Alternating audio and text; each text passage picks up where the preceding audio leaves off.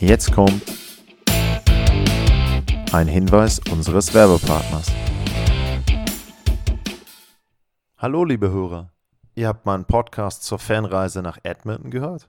Was viele nicht wissen, gerade in den Wintermonaten ist es spannend nach Nordamerika zu reisen. Denn während es hierzulande meist einfach nur trist ist, kannst du dort den Winter bekommen, den du dir wünschst. Zum Beispiel echten Winter mit viel Schnee und zugefrorenen Seen zum Schlittschuhlaufen in Kanada und den Rocky Mountains. Oder Sonne und Beachlife in Florida und Kalifornien. Oder die Wunder der Natur in den Nationalparks mit viel weniger Besuchern als sonst. Oder, oder, oder. Mit Lufthansa kannst du auch im Winter günstig in die USA und Kanada fliegen. Darum erlebe den Winter neu und buche jetzt deinen Flug zu Bestpreisen auf lufthansa.com. Alles weitere findet ihr in den Show Notes. Das war die Werbung.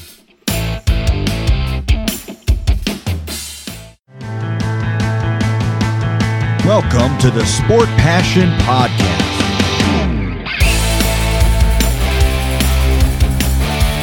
And here is your host, Lars Marendorf.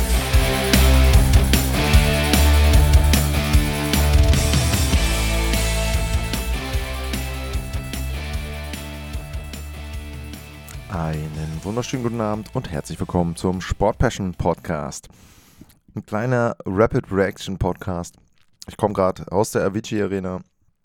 Erste Spiel der Global Series. Die Ottawa Senators gewinnen 5 zu 4 nach Verlängerung gegen die Detroit Red Wings.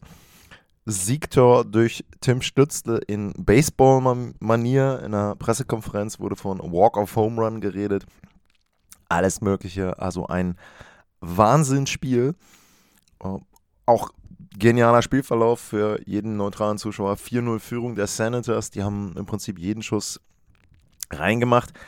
Interessant, äh, die Red Wings James Reimer im Tor gelassen. Äh, Dirk Lalonde hat auch ein bisschen drüber nachgedacht, hat dann aber auch gesagt, naja, sie haben nur Alex Lyon und der Grund dafür ist, dass Wille Husso nach Hause gefahren ist, hier aus Stockholm, weil die Frau um, das, ich glaube, erste Kind bekommen hat. Und ähm, dementsprechend haben die Red Wings im Prinzip dann eben nur die beiden und da sie direkt morgen wieder spielen, Back-to-Back, -back, also da den Torhüter nicht rausgenommen. James Reimer dann im letzten Spielabschnitt, vor allem auch bei vielen Powerplays der Ottawa Senators dann zumindest den einen Punkt, den Detroit Red Wings gerettet. Ähm, ja, aber ansonsten, also die Story dieses Spiels, Man of the Match, Man of the Night, äh, ganz klar Tim Stütze, also einfach erstmal auch aus deutscher Sicht einfach mal ein bisschen auch ein Eindruck. Ähm, als ich zur Halle gegangen bin, war noch eine große Schlange, weil eines hatte gerade begonnen. Viele Trikots von Mo Seider, viele Trikots von Tim Stütze, außerhalb der Halle, in der Halle. Es war sehr, sehr viel los bei der Starting Six, als Stütze aufgerufen wurde. Er selbst hat auch gesagt, danach im Interview, er hat immer wieder gehört, auch dass die Zuschauer ihm dann entsprechend da um, auch was zugerufen haben. Also an der Stelle eben auch sehr, sehr starke deutsche Fanbase und dann auch speziell im ersten Drittel im Grunde fast jedes Mal, wenn Stütze am Puck war, eine Aktion von ihm. Er hatte einen Spin-Move in der Mitte vom Eis, äh, sehr viel Geschwindigkeit. Er hat einen Wahnsinns-Assist gehabt für ein Tor von äh, Brady Kitschak. Da hat er, zum einen hat er Glück gehabt, dass ihn Alex de Brinket verteidigt hat. Das war das eine. Und das zweite ist, dass er gesagt hat, er hat einfach nur, er hat irgendwie im Augenwinkel gesehen, er hat geahnt, dass da einer aus seinem Team war, hat gar nicht gewusst, wer das war. Er hat dann zum Beispiel, das finde ich halt super Insights, er hat dann auch gesagt, dass er selbst ähm, in dem Moment vielleicht gar nicht vorm Tor abgestoppt hätte. Brady Kitschak stoppt dann eben da, der Pass kommt aus der Drehung. Wahnsinn. Also wenn ihr euch von einem Spiel Highlights anschauen wollt, dann schaut euch die Highlights von dem Spiel an aus deutscher Sicht. Mega genial. Was aber auch der Fall war, hat Stütze dann auch gesagt, die Red Wings haben umgestellt, hatten dann Mo Seider zum Beispiel gegen die Reihe von Tim Stütze und dagegen haben sie sich sehr, sehr schwer getan. Also an der Stelle war das dann wirklich schwierig für die Senators da noch Offensive zu generieren. Die Red Wings auf der anderen Seite kamen zurück. Äh, Lucas Raymond, auch tolle Geschichte, schwedischer Spieler hier in Schweden, macht sein Tor, hat auch zwei, drei weitere Chancen gehabt.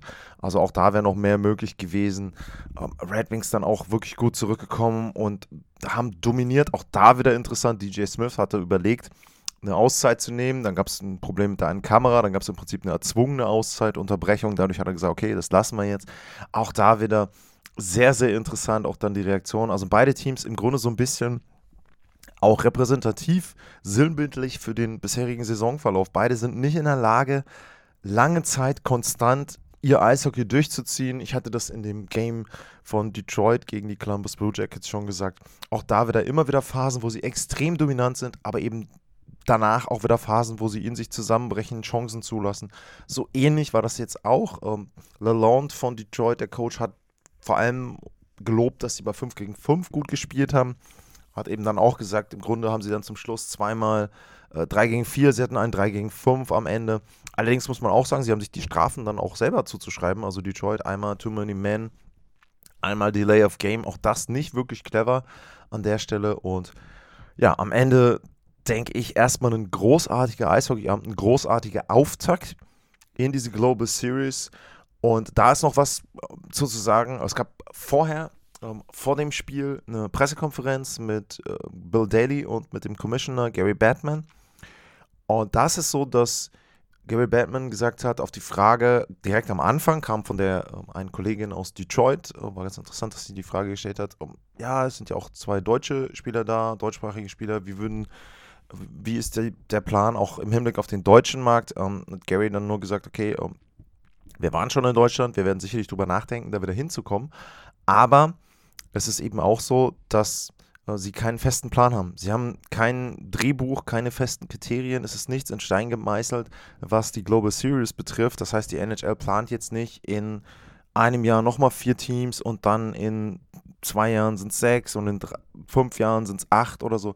Ähm, sowas ist nicht geplant. Es hängt immer davon ab, welches Venue sie bekommen. Es hängt immer davon ab, auch so ein bisschen, wie das Interesse bei den Teams ist, was wohl sicherlich groß ist. Aber auch das habe ich gehört, es ist schwierig, dass die NHL ihre Bedingungen erfüllt bekommt. Auf, also andersherum gesagt, die NHL hat sehr strenge Vorgaben. Man kann sich das Ganze ja auch im Prinzip vorstellen, wenn man hier ist. Eine Woche lang blockiert die NHL die Avicii Arena. Daneben ist noch eine Halle, Hovet heißt die, glaube ich, wo auch die Teams trainieren. Das heißt, zwei Hallen werden von der NHL blockiert. Zum einen muss man erstmal sagen, wo in Deutschland gibt es die zwei Hallen, gibt es sicherlich nicht viele Standorte. Und zum anderen muss man natürlich auch da sagen, die eine Woche, die musst du ja auch erstmal freischaufeln irgendwo aus dem normalen Spielbetrieb, aus dem Hallenbetrieb auch. Und da ist es sicherlich so, dass die NHL da eben hier in Stockholm einen sehr, sehr guten Markt hat. Gab auch direkt vor dem Spiel eine Statistik. Stockholm hat, glaube ich, 16 Spiele jetzt, NHL-Spiele gehabt. Das sind doppelt, mehr als doppelt so viele wie in der nächsten anderen Location. Ich würde vermuten, das ist Helsinki, aber haben sie dann in dem Quiz vor dem Spiel nicht gesagt. Ja, aber wie gesagt, ähm, man kann sich sicherlich Hoffnung darauf machen. Ich würde auch so ein bisschen darauf spekulieren, dass vielleicht in München der SAP Garden gut geeignet ist. Da ist ja auch die Olympiahalle in der Nähe. Also das kann ich mir schon vorstellen als Setup. In München kannst du auch immer Teams locken, kannst du Franchises locken. Das ist sicherlich etwas, wo dann ein großer Ortsname, ein großer Ort in Deutschland wäre, wo die NHL vielleicht gastieren könnte. Ja, aber ansonsten, also ich glaube, perfekter insgesamt aus NHL-Sicht, man so ein Spiel mit so einem Spielverlauf neun Tore am Ende. Die Overtime sowieso war auch Basin. Beide Teams hatten Chancen. Auch Detroit, Mosaida war so, hat sehr physisch gespielt. War nicht oft zu sehen. Hatte in der Overtime eine Szene, wo sie ihn nicht gesehen haben vorne, wo sie ihn hätten anspielen können. Dann wäre er auch alleine durch gewesen.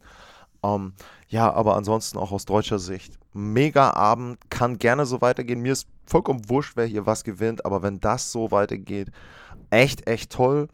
Ähm, kann auch aus meiner Sicht noch kurz aus dem Nähkästchen um, geplaudert sagen. Ähm, für mich fantastisch hier auch wieder, was Kontakte betrifft. Ich habe noch ein Interview, kleiner Teaser, ähm, das kommt auch morgen dann äh, mit äh, Max äh, Boltman äh, von den Detroit Red Wings. Habe ich aufgenommen vorm Spiel, also ich weiß gar nicht mehr, ob wir da detailliert auf das Spiel jetzt direkt eingegangen sind. Aber auch da richtig interessante Info Infos. Das Networking hier ist einfach Gold wert. Und ähm, ja, macht viel, viel Spaß. Und ähm, ich hoffe, ihr habt den auch vom Fernseher, wenn ihr euch die Spiele anschauen könnt, wenn ihr euch die Highlights anschauen könnt und natürlich auch hier beim Zuhören. Und das noch eine Sache, falls das jemand hört, der hier in Stockholm ist oder nach Stockholm kommt, sehr, sehr gerne bei mir melden, at lars-mar, info at sportpassion.de. Ähm, wenn es passt, können wir uns in einer Drittelpause beim Spiel auch rund um die Spiele ähm, treffen. Ähm, die beiden Spiele sind ja dann am Samstag und Sonntag auch nachmittags, beziehungsweise sogar mittags, also speziell Sonntagnachmittag, Abend ähm, bin ich noch nicht wirklich verplant. Von daher, wenn ihr da Zeit und Bock habt, sehr, sehr gerne ein bisschen über Hockey reden und äh, ja, dann eine gute Zeit haben. Ansonsten sage ich für heute vielen Dank fürs Zuhören. bleibt gesund und tschüss.